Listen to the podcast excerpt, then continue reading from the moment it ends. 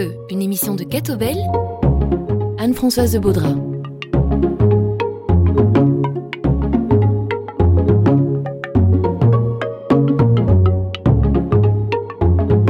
Bonjour et bienvenue dans l'émission Plein Feu.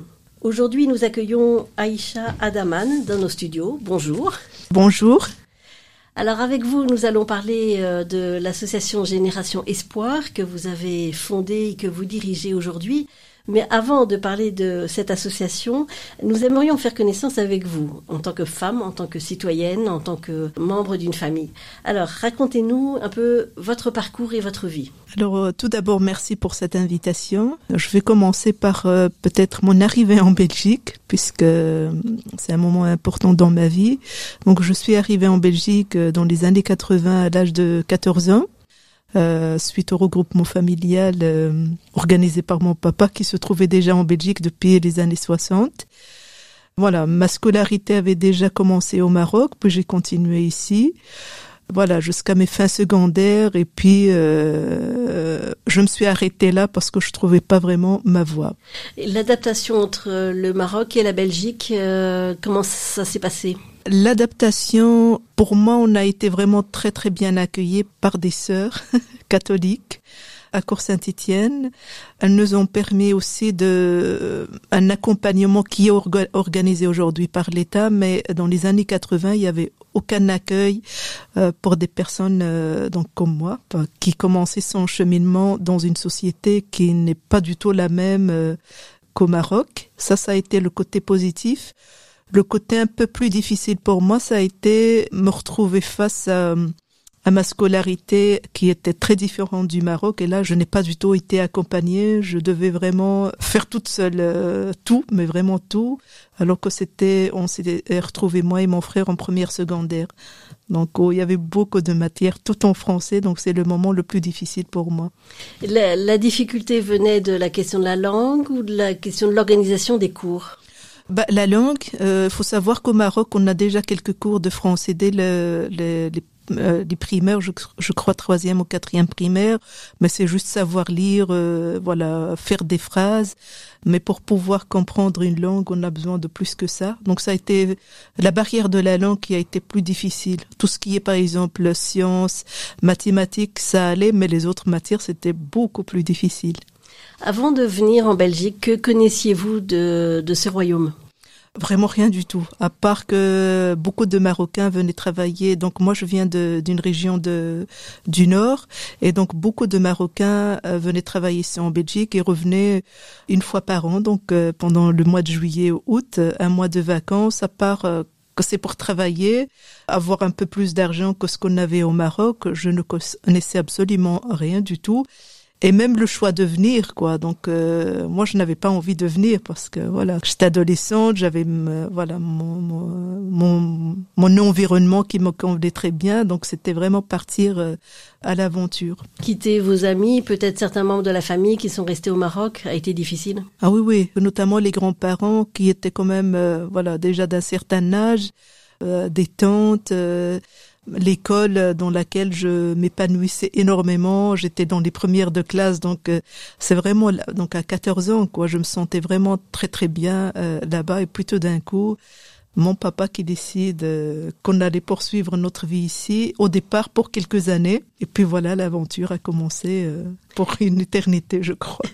Maintenant, le, le, le, choix ne se ferait plus de, de retourner au Maroc. Ça n'est plus. Enfin, vous, vous êtes vraiment inscrite en Belgique dans un projet euh, sur place. Oui, euh, évidemment. Quoi, je je n'ai pas en tête un retour au Maroc, contrairement à, à, mes parents ou bien les parents de beaucoup de, de familles marocaines. Il faut savoir que l'immigration des années 60, euh, quand on fait un peu de recherche, on interviewe un peu les personnes concernées, tout le monde euh, était venu pour un moment et puis repartir euh, faire un projet au Maroc. Et donc quand nous on est arrivé, mon papa nous disait voilà, enfin je vous ai fait venir pour euh, une meilleure vie, mais dès que j'ai ma pension, on retourne au Maroc. Les premières années, ça nous faisait plaisir parce qu'on voulait vraiment vivre plutôt au Maroc, mais après un certain temps, on s'est intégré ici. C'était très tendu parce qu'on se disait tu peux repartir tout seul, mais nous on restera ici. Oui, d'une génération à l'autre, les choix ne sont pas les mêmes. Oui, bien sûr, parce que une fois qu'on a intégré ici, qu'on construit notre avenir ici, je pense que même euh, notre mode de vie a complètement changé. Quand on part pendant les vacances, ce n'est pas du tout la même chose. Je veux dire, les choses ont évolué là-bas, mais voilà, ça reste quand même euh, quelque chose de différent par rapport à ce qu'on vit ici. Vous avez expliqué que votre scolarité avait été difficile. Est-ce qu'il y a eu aussi une forme de, j'ose dire, de discrimination ou de racisme à votre, à votre rencontre, peut-être du fait que vous êtes d'origine différente, de, de religion différente? Absolument pas. Euh, donc je, je me souviens vraiment de l'accueil euh, que je vais citer, le collège euh, de Cour Saint-Étienne. On était quelques-uns au fait d'origine euh, étrangère, que ce soit du Maghreb ou de l'Amérique latine, d'Afrique subsaharienne. On était vraiment une petite minorité. Je me souviens de l'accueil du directeur, de vraiment, il nous mettait vraiment à l'aise. Quand on ne comprenait pas, il venait vers nous pour nous expliquer. Par rapport à ça, absolument pas. Quoi. On était vraiment très très bien entourés. Mais par contre, au niveau de l'accompagnement scolaire, là, il y avait rien qui était mis en place. Donc, on devait vraiment, euh, voilà, se débrouiller seul à la maison quand on avait des devoirs, quand on devait. Ça, je pense que c'est la chose qui m'a le plus manqué. Sinon, au niveau de l'accueil, c'était vraiment très très bien. Est-ce que au niveau familial, vous avez pu être aidé par euh, vos parents, vos frères et sœurs, peut-être? Euh, pas du tout. Donc, euh, en fait, moi, j'avais euh, donc au Maroc, on vivait dans une ville, euh, mais juste avant, on vivait à la campagne. Et à la campagne, il n'y avait pas d'école. Donc, moi, deux de mes frères et ma sœur, ma petite sœur, on a pu aller à l'école, donc en ville. Mais mes deux grandes sœurs n'ont pas eu cette chance, donc elles n'étaient pas scolarisées, donc elles n'étaient pas capables de nous aider. moi, mon papa, qui savait à peine lire et écrire. Et euh, par la suite, j'ai fait connaissance euh, d'une fille qui habitait le même quartier que moi. Et parfois, je passais chez elle euh, pour qu'elle m'explique un peu, elle et sa maman, parce que voilà, je, je voulais vraiment réussir, puisqu'au Maroc, j'étais dans les premières, donc je n'acceptais pas d'avoir des points style 6 sur 10, 7 sur 10. Pour moi, c'était inacceptable. J'arrivais pas au fait à, à comprendre qu'ici je devais euh, voilà vraiment m'acharner pour obtenir euh, ces résultats. Et face à cette difficulté scolaire, euh, comment vous êtes-vous orienté sur un projet professionnel, sur une, une envie d'avenir? Déjà, je ne comprenais pas très, très bien le système scolaire ici, puisque au Maroc, il y avait un seul système scolaire. donc, je me suis retrouvée au collège Saint-Étienne. donc, je ne savais même pas que c'était un collège que c'était l'enseignement libre. Donc après quelques années, je pense à partir de la troisième année, j'ai voulu changer d'école. Donc j'étais à l'école l'ETP qui était juste à côté pour une simple raison parce que j'ai vu qu'il y avait beaucoup plus de, de personnes d'origine marocaine et que je voulais faire connaissance aussi avec ces personnes pour euh, voilà me retrouver avec euh, une communauté en quelque sorte. Et je ne savais pas au fait que je changeais complètement de réseau parce que pour moi l'enseignement c'est la même chose. C'est beaucoup plus tard, au fait, que j'ai découvert que c'était, euh, voilà, c'était deux, deux, deux, choses différentes. Je ne savais pas trop euh, ce que je voulais faire plus tard, donc j'ai arrêté. Et puis c'est beaucoup plus tard que j'ai repris de, de, des cours, euh, voilà, une formation. J'ai fait un graduat en CAP, certificat d'aptitude pédagogique.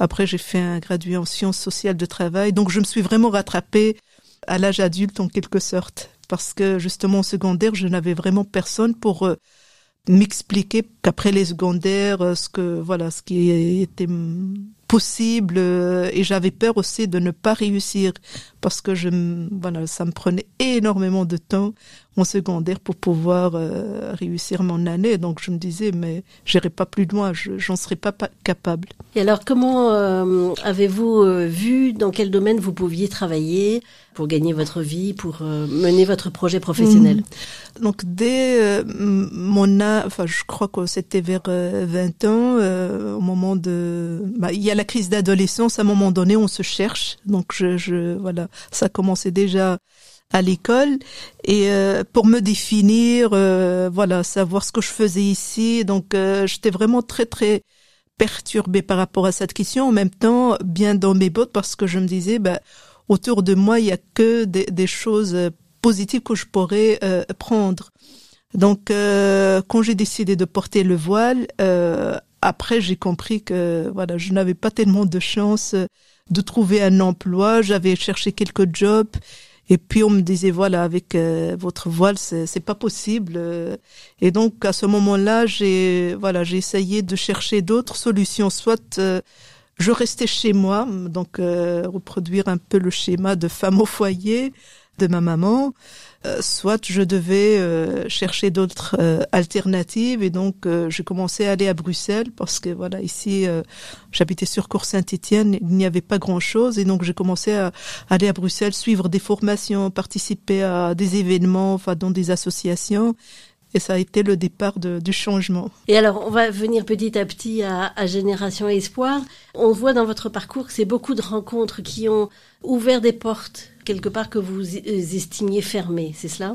Euh, Oui, les portes que je trouvais un peu fermées en même euh, de, de discrimination, c'était surtout par rapport à l'emploi et par rapport euh, au monde associatif. Donc quand j'ai commencé à, aller sur Bruxelles, j'ai fréquenté des personnes euh, qui étaient dans l'associatif. Euh, euh donc c'est à ce moment-là que j'ai pu aussi m'inscrire à une formation euh, donc euh, pour faire un certificat d'aptitude pédagogique.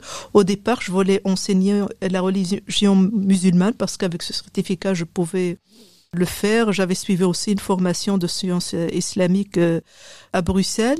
Et vraiment, la rencontre avec euh, voilà l'environnement de Bruxelles m'a ouvert euh, les yeux. J'ai vu aussi des gens qui se mélangeaient, donc l'interculturalité. Et moi, je rentrais chez moi ici, oh, c'était vraiment un coin perdu je me disais mais c'est à moi d'apporter ce changement. Si je veux vraiment euh, que les choses changent je pourrais le faire. Et donc j'ai commencé par euh, m'intéresser aux femmes euh, d'origine maghrébine. Mais vraiment la première génération sont des femmes euh, voilà qui sont restées à la maison. Elles ont suivi leur mari. Et euh, ce sont des femmes aussi euh, non scolarisées au Maroc. Ça veut dire qu'elles ne maîtrisent pas euh, la langue arabe, même si on dit que c'est leur langue maternelle.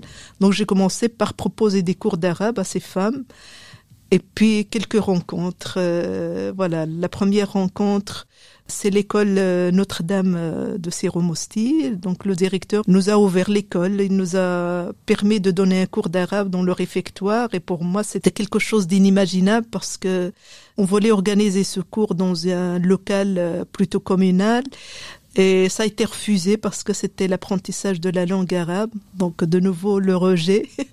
Et puis cette école qui nous a ouvert les portes. Et à chaque fois que je trouvais une porte ouverte pour moi c'était aussi euh, une façon d'aller un peu plus loin.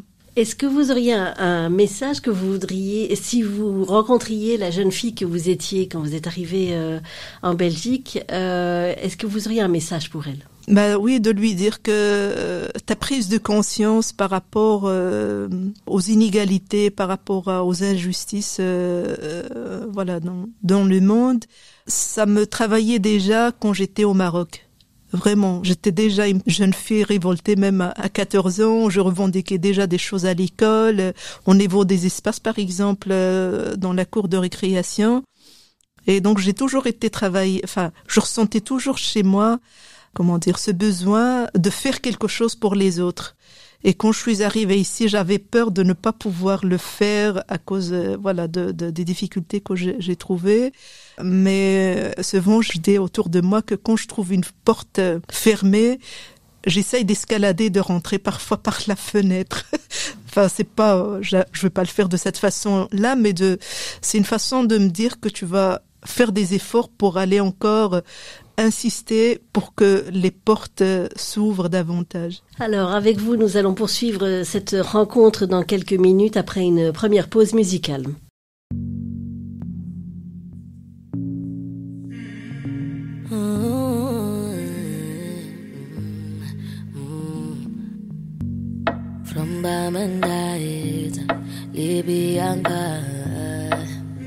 Oh, I've been drinking for the past five days. Did you check on me? Now did you look for me? I walked in the room, eyes are red, and I don't smoke banga.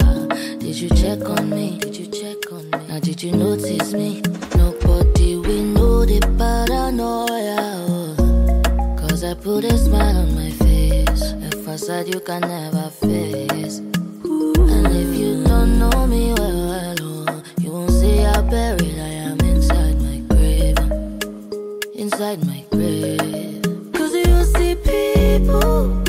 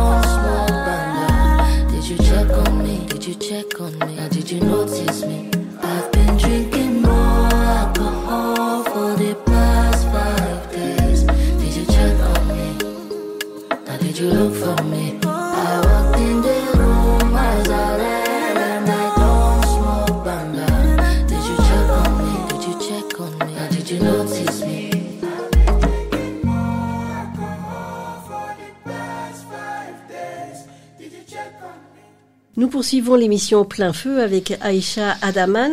Alors nous en venons à l'association Génération Espoir.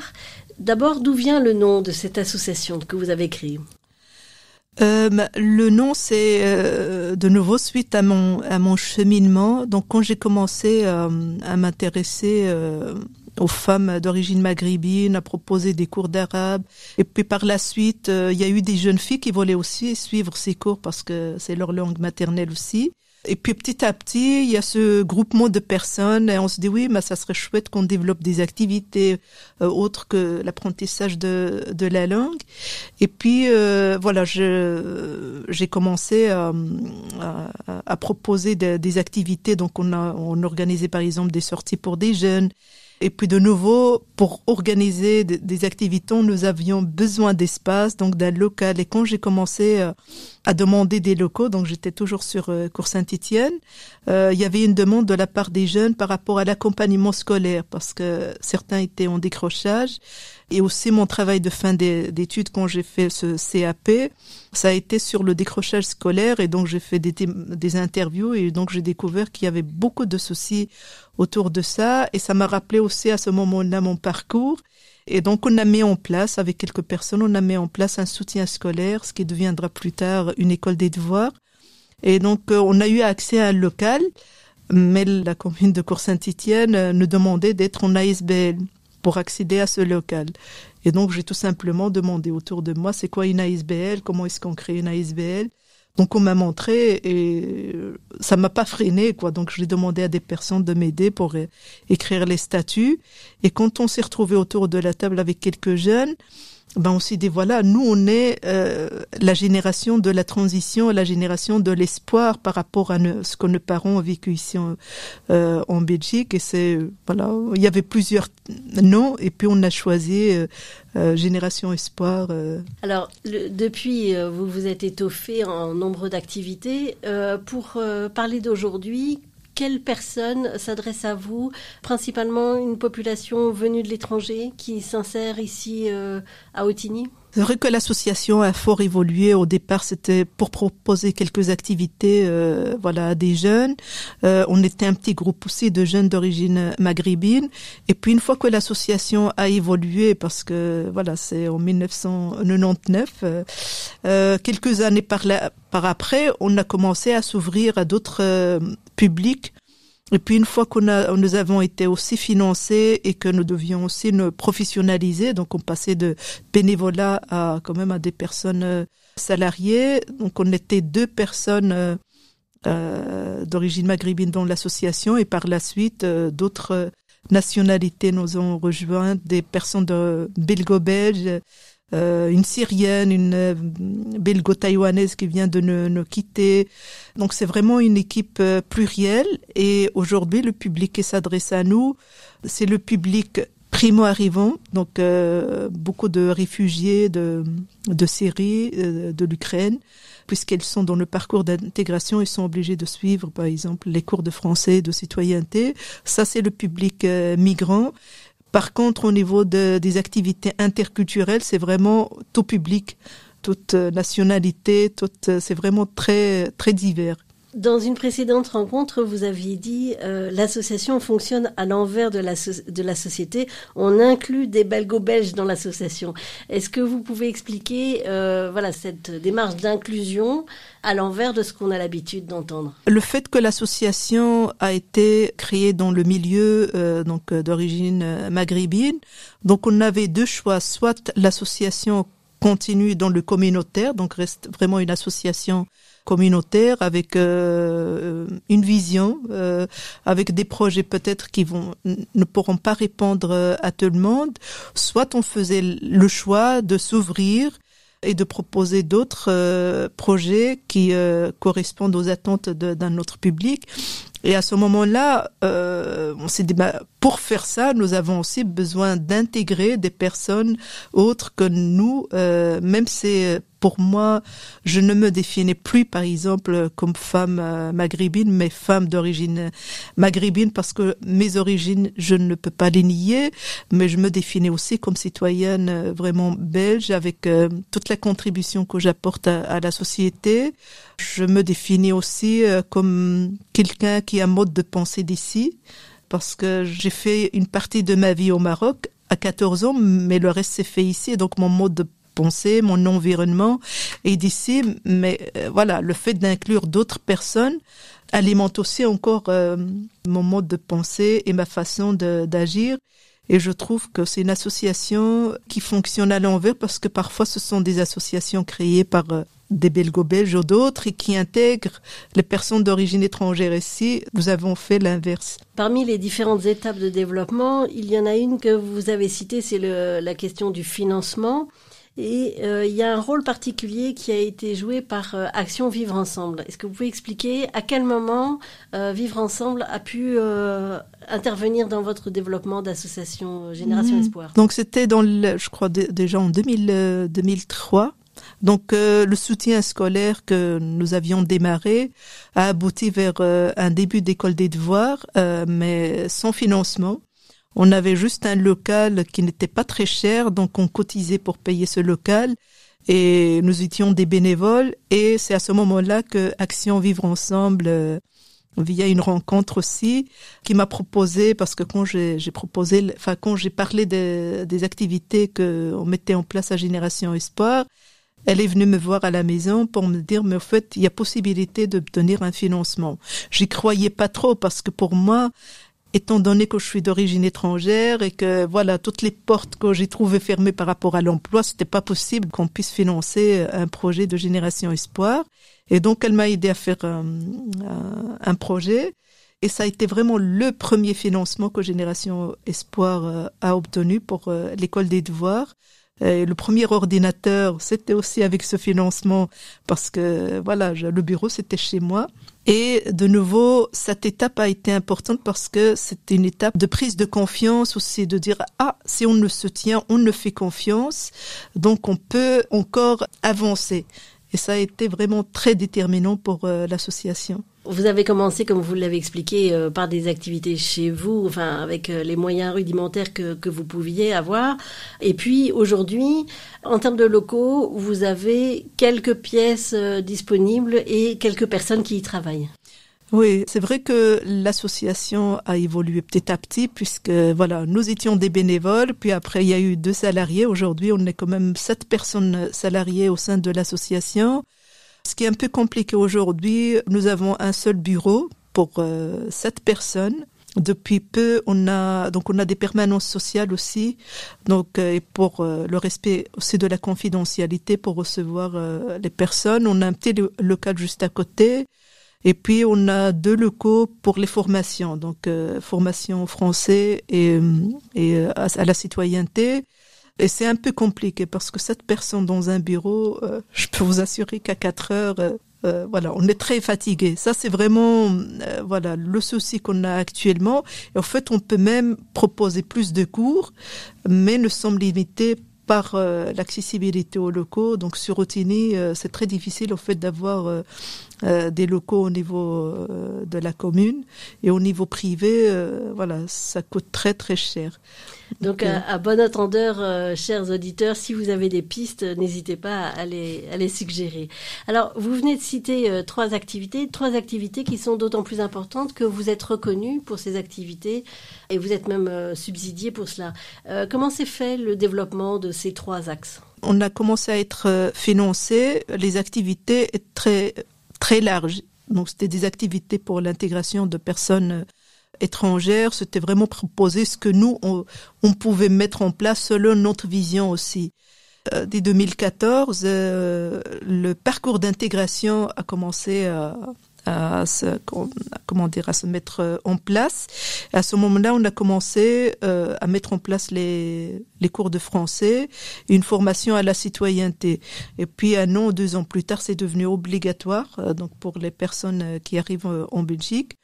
Donc les personnes qui arrivent aujourd'hui en Belgique sont obligées de suivre 400 heures de cours de français et 60 heures de formation à la citoyenneté. Et euh, ces deux axes euh, sont aussi valables pour la demande de nationalité. À savoir que c'est les personnes qui se trouvent en Belgique même depuis 15-20 ans, qui n'ont pas le niveau A2 au niveau du français et soit euh, je ne sais pas combien d'heures de travail, ne peuvent pas demander la nationalité. Et le fait de suivre ces deux cours leur permet de demander aussi la nationalité.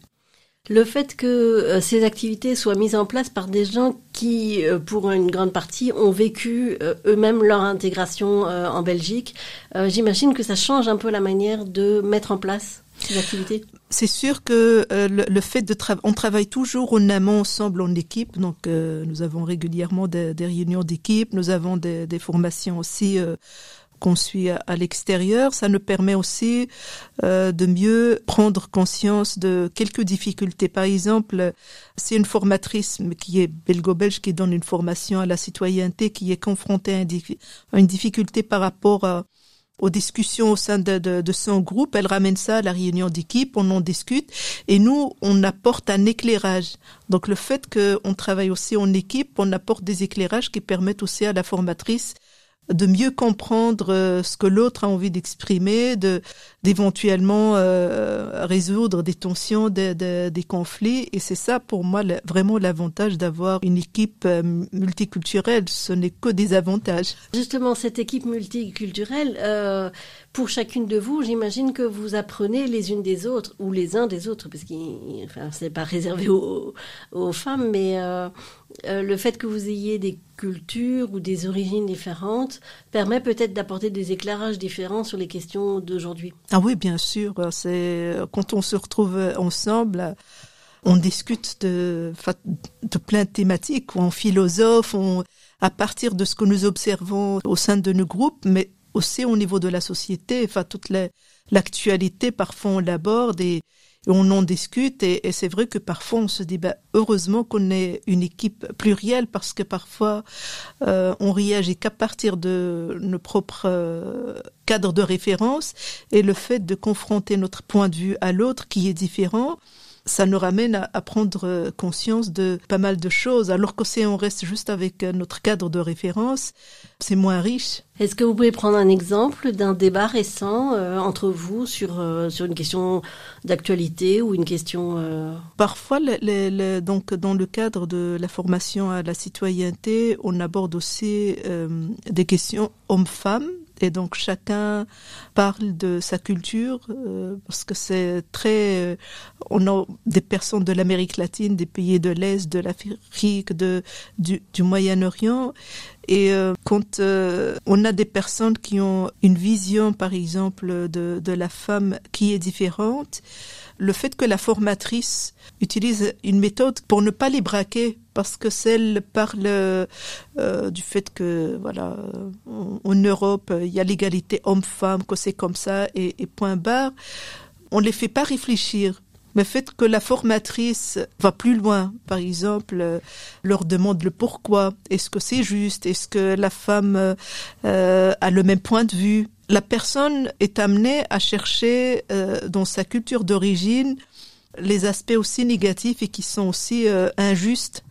Et pour moi, c'est l'aspect positif de la manière de donner une formation et pas venir avec euh, imposer le cadre de référence en disant mais chez nous c'est comme ça et vous devez vous intégrer. C'est vraiment pas la méthode conseillée. C'est vraiment de dire, OK, et pourquoi vous faites ça chez vous? Est-ce que vous pensez que c'est juste? C'est vraiment les, ramener la personne à réfléchir un peu plus loin. Et c'est par exemple, on invoque la, la religion. Parfois, ça vient aussi. On dit, oui, mais dans notre religion, c'est comme ça. Est-ce que tu es sûr? Est-ce que tu, enfin, c'est vraiment aller pousser la personne à s'interroger. Et ça, vraiment, c'est un exemple de, de, voilà, de débat qu'on a aussi au sein de, de l'équipe. Alors, on n'a pas encore parlé de vos projets sociaux en lien avec les différents quartiers de Tigny. Euh, on va pas tous les, citer ici parce qu'il y a une diversité de projets, euh, mais vous vous inscrivez vraiment dans des réalités très différentes selon les quartiers de, de Tigny. Oui, au niveau interculturel, par exemple, peut toucher un public euh, qui a l'habitude d'aller dans des, rencontres interculturelles. Donc, euh, pour ce, type de public, on a une un événement qu'on appelle diversité avec euh, voilà la, participation, la collaboration d'une paroisse, d'une mosquée, de la maison de la laïcité. On choisit la thématique ensemble et ça, on le fait à l'extérieur, au centre de Tini. C'est vraiment le public qu'on touche est complètement différent par contre, dans des quartiers de logement public, on va plus s'intéresser à la vie quotidienne des gens. Comment est-ce que euh, sur Routine Louvain-la-Neuve, il y a des maisons de quartier, donc il y a un local dans chaque quartier de logement public. Et donc on regarde si les personnes se côtoient, euh, organisent des activités dans une maison de, quartier. Et donc on a été confronté à un conflit de vivre ensemble dans un quartier il y a plusieurs années. Et la commune nous a demandé d'intervenir pour essayer un peu de, de concilier les personnes. Et pour nous, on s'est dit, ben, on va pas arriver comme des pompiers, quoi, juste éteindre le feu et partir. On a été plus loin, donc en collaboration avec euh, l'association CFOX, Centre Formation Cardane, pour aller euh, vraiment, ben, la méthode de voir, juger et agir, de voir, d'analyser la situation, qu'est-ce qui se joue en dessous, et par la suite d'agir quoi. Et on est dans ce quartier depuis très longtemps, maintenant cinq ou six ans. Et les personnes maintenant arrivent vraiment à mettre des activités ensemble euh, au sein du quartier. On est sur la préparation, par exemple, cette année sur la visite de lieux de culte. C'est-à-dire que c'est vraiment important d'aller euh, visiter une mosquée, un monastère, une église, la maison de la laïcité, pour prendre conscience aussi de ce qui se joue au sein d'un lieu d'appartenance aussi communautaire. Et le fait d'aller dans ces quartiers permet aux personnes aussi, comment dire, de sortir chez eux, de parce que les habitants ils se voient dans les jardins, mais on va pas aborder des questions de société euh, euh, dans le jardin, quoi. Il faut vraiment mettre un cadre pour permettre euh, la discussion entre les personnes. Alors nous allons reprendre cette émission plein feu après une deuxième pause musicale.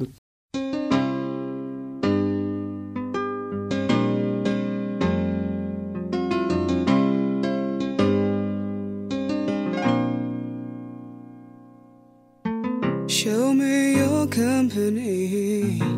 Come and tell me who you be. I'll try and take things easy. I'll be loose, I'll be carefree. I'm living for tomorrow, not today. Gotta make my plan, so in case I'll be prepared when I see you smiling. Cause I feel so high, I'm reaching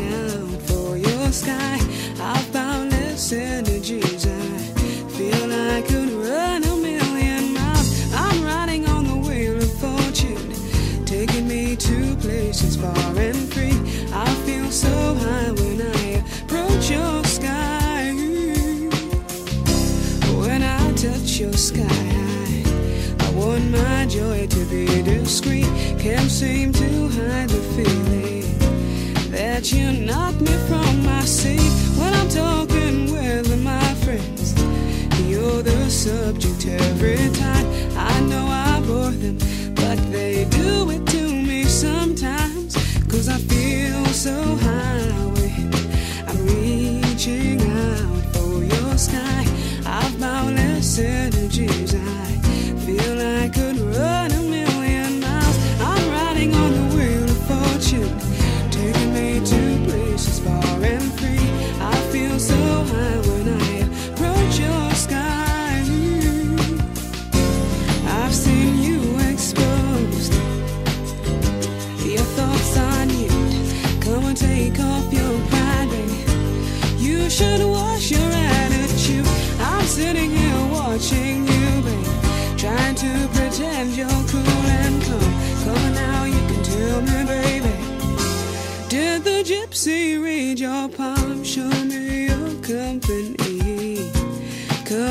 tell me who you be.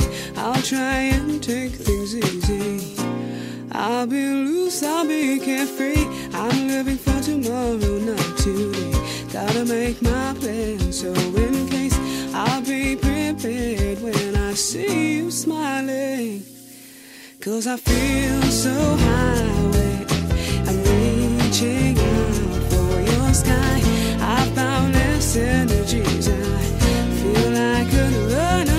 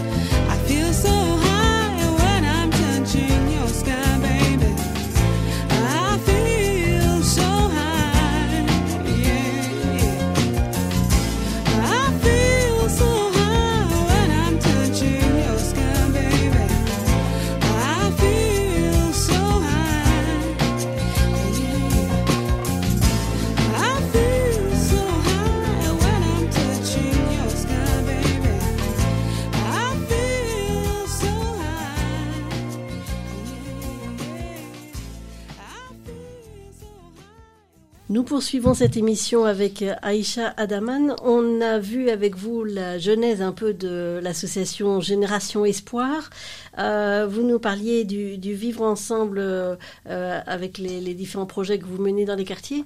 Euh, quels conseils ou quelle vision vous pourriez euh, apporter en matière de vivre ensemble? Qu'est-ce qui, pour vous, fait en sorte que le vivre ensemble dans des quartiers, notamment les quartiers les plus défavorisés, soit possible? Pour moi, la première chose, c'est d'oser la rencontre. Euh, vraiment oser aller vers euh, l'autre. Même parfois, si la personne euh, ne veut pas ou n'a pas envie, euh, c'est qu'il y a des éléments qui l'empêchent d'aller vers, euh, vers l'autre.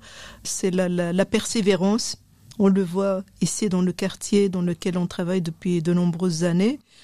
Si on était parti juste après l'incident autour justement du vivre ensemble, voilà quoi, on aurait pu mettre quelques personnes autour de la table, clarifier la situation, et puis on se dit ok, on se quitte, on n'aurait pas tout ce qu'on est en train de, euh, de mettre euh, en place. Deuxième élément, c'est ne pas survoler les, les sujets qui fâchent. C'est pas juste ok, euh, j'ai compris, puis on s'en va. Il faut aller vers la confrontation pour moi, à partir de la confrontation de point de vue, démarre vraiment le vivre ensemble. Parce qu'à ce moment-là, chacun va essayer de, de faire le pas vers l'autre. Ça veut dire que je vais prendre conscience du point de vue de l'autre pour que je puisse euh, bouger dans ma façon de voir les choses. Euh, pour moi, c'est vraiment des éléments importants pour pouvoir installer un climat de confiance, euh, d'oser. Moi, je constate aujourd'hui que les personnes avec lesquelles on travaille osent euh, plus facilement euh, se positionner, de dire euh, oui, mais moi, je partage pas ce point de vue-là. Euh, je pense que c'est comme ça. Alors que si on est juste avec quelques activités, on va manger ensemble un bon repas, on va rigoler, on va échanger quelques discussions, et puis on, on rentre chez soi, c'est pas ça qui va, pour moi, construire le vivre ensemble. Et le fait aussi de se mélanger dans le milieu professionnel. C'est vraiment très important parce qu'on vit au quotidien, on prépare le travail euh, euh, ensemble et on va s'enrichir euh, des points de vue de, des uns et des autres. Est-ce plus difficile euh, aujourd'hui en raison de la crise économique, euh, de, des, des confinements et de l'isolement social que ça a pu engendrer? Euh, c'est sûr qu'on on voit que les personnes, euh, après le Covid, je, je pense, euh, les personnes ont été isolées quand même pendant un certain temps. Puis il y a eu de, voilà, les crises ont commencé, la guerre, euh, la crise économique. euh, euh, les personnes sont un peu parfois plus centrées sur leurs besoins élémentaires, quoi, du quotidien. Et donc, parfois, il faut un peu insister pour les faire sortir de, de, chez eux. Je pense qu'aujourd'hui, ce qui fait peur, bah, c'est la situation euh, dans laquelle on se trouve au niveau de la guerre. Ça, euh, on sent que c'est c'est un peu compliqué, quoi, de pour les personnes parfois d'émerger, de euh, d'avoir une vision sur le long terme, quoi. Ça, je trouve que c'est c'est un peu difficile, mais on continue. Voilà notre travail parce que Sinon, euh, c'est retour chez soi et c'est encore plus euh, déprimant. Alors justement, quand vous êtes euh, tenté par le découragement, parce que ça doit arriver des moments où vous avez des, des coups durs, qu'est-ce qui vous fait tenir et qu'est-ce qui vous remet en mouvement dans une nouvelle action ou dans un nouveau projet peut-être? C'est vrai que parfois, on, on, voilà, au niveau de la participation de, de, des personnes, parfois, oui, on est démuni parce que les personnes ne viennent pas ou on essaye de comprendre et de voir aussi parfois des, des points qui ne sont pas prioritaires pour nous sont prioritaires pour euh, ces personnes-là. Donc c'est de les analyser, de les accepter et de pouvoir rebondir en disant bah tiens tel public, on n'arrive pas vraiment à, à le mettre autour de la table par rapport à, ce qui nous semble vraiment important pour nous. Et puis on s'interroge, est-ce que c'est c'est aussi important pour eux? Et d'aller vraiment creuser, de rebondir. Et c'est vraiment en équipe, donc on se réunit en équipe pour pouvoir euh, chercher des pistes et, rebondir et donc euh, et peut-être se réorienter. Donc euh, en tout cas, on n'abandonne jamais. c'est la continuité des projets pour nous qui doit primer, même si on doit réorienter notre, notre projet ou activité. Est-ce que vous pourriez envisager peut-être euh, à l'avenir de vous lancer en politique sur un projet de, de ce type-là, pour, euh, pour pouvoir agir au niveau politique sur le domaine de l'insertion? La politique m'intéresse énormément depuis un, un jeune. Enfin, j'étais très très jeune quand j'étais. Euh, voilà, j'aimais beaucoup euh, écouter les émissions de débat et me faire mon propre point de vue. Et par la suite, je suis un peu euh, déboussolée. Je me dis, mais je pensais ça, maintenant je pense autre chose. Donc, je me suis toujours intéressée à la politique et au niveau local, euh, on a la chance de, de, de travailler énormément avec euh, des hommes et des femmes qui ont une responsabilité politique. Mais euh, être dans un parti ou quoi, je ne pense pas. Je pense pas que parce qu'il y a trop de choses qui me dérangent autour du pouvoir, autour quand il y a un enjeu de pouvoir, c'est pas pour moi. Mais par contre, ce que je vois comme quelque chose de très important, par exemple sur Otigny ou Valaneuve, c'est qu'il y a vraiment une ouverture de la part de, de, des femmes et des hommes politiques au niveau local autour de la participation, et notamment via le plan de cohésion sociale, on se retrouve euh, autour de la table, on s'implique avec euh, les responsables de ce plan de cohésion sociale par rapport à la mise en place de projets. pour moi, c'est une manière politique aussi d'interpeller. L'action que vous entreprenez avec Génération Espoir est localisée à, à Otigny. Est-ce que ça pourrait être reproduit euh, avec adaptation éventuelle dans d'autres villes du Brabant wallon ou où vous travaillez en partenariat peut-être avec d'autres associations qui existent là-bas? Oui, oui, il y a, plusieurs associations. Donc, euh, nous, on est reconnu comme initiative locale d'intégration, donc pour la mise en place euh, du parcours d'intégration. Euh, il y a plusieurs associations ici au Brabant wallon. Dans certaines communes, euh, je constate qu'il y a moins d'ouverture justement sur euh, voilà sur euh, ce volet-là, et je pense que oui qu'on peut reproduire ce schéma partout. Je pense que notre spécificité, c'est vraiment la, la composition de l'équipe qui est aussi apprécié par notre notre entourage, par d'autres associations. Parfois aussi, on nous demande notre point de vue et euh, parce que euh, voilà, il y a une il y a une des visions différentes, mais on arrive à avoir une vision globale de notre travail et on se met d'accord sur certaines choses et c'est vraiment une richesse. Donc euh, reproduire ça dans d'autres associations, et, je pense qu'il faut juste mettre les barrières de la peur de côté parce que voilà, engager du personnel euh, d'une autre origine, parfois chamboule aussi une équipe parce que voilà, il y a une vision différente. Et ça, ça, ça fait peur euh, au, au, niveau des équipes, quoi. Mais quels conseils pourriez-vous donner alors à des communes, des villes qui hésitent à se lancer dans ce genre de projet? Pour moi, la diversité, c'est l'avenir. Qu'on le veuille ou non, on est mélangé dans notre quotidien. Il y a de plus en plus de personnes qui arrivent euh, en Belgique qui euh, constituent aussi une population d'avenir. Euh, donc, dans notre quotidien, on est confronté à cette diversité et l'avoir dans des, des, institutions, des associations, ça ne peut être que bénéfique. Par exemple, dans une administration, on est confronté à quelqu'un qu'on n'arrive pas à comprendre parce que euh, on va peut-être développer, enfin, on va peut-être euh, faire intervenir, euh, je sais pas moi, quelqu'un d'extérieur. Ça peut arriver jusqu'à partir en justice parce que il y a des désaccords, on se comprend pas. Par contre, le fait d'avoir des personnes, euh, une équipe euh, plurielle, pour moi, c'est vraiment gagner du temps, c'est euh, c'est améliorer la, la, la, qualité du travail aussi du personnel. Moi, je le constate, notre association, c'est que quand une collègue est confrontée à une situation difficile, bah, elle, elle va vers l'autre euh, collègue en disant tiens j'ai eu ça dans mon euh, voilà dans mon groupe euh, et je comprends pas, je sais pas comment. Euh, c'est comme ça qu'on travaille euh, voilà la, la, question et puis la personne construit sa manière d'agir et puis retourne vers son groupe quoi. Donc pour moi la diversité c'est l'avenir de notre société.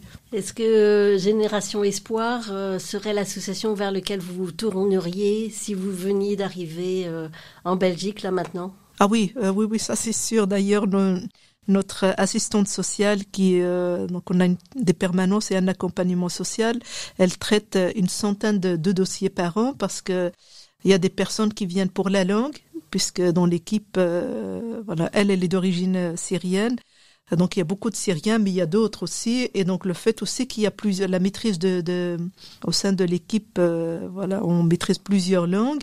Bah, la, les personnes viennent euh, facilement chez nous parce que euh, voilà, le dossier va être traité très facilement. On travaille beaucoup avec euh, les CPS, d'autres administrations, parce que euh, il y a la barrière de la langue, mais culturelle aussi.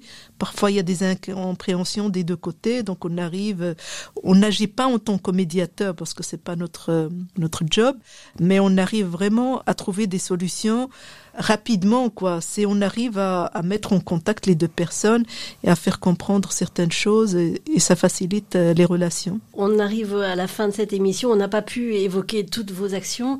Euh, Peut-être donner les coordonnées de euh, voilà du, du, site internet ou un numéro de téléphone où on peut avoir euh, davantage de renseignements. Voilà, alors l'association est située au, au centre de d'Otigny, euh, Louvain-la-Neuve.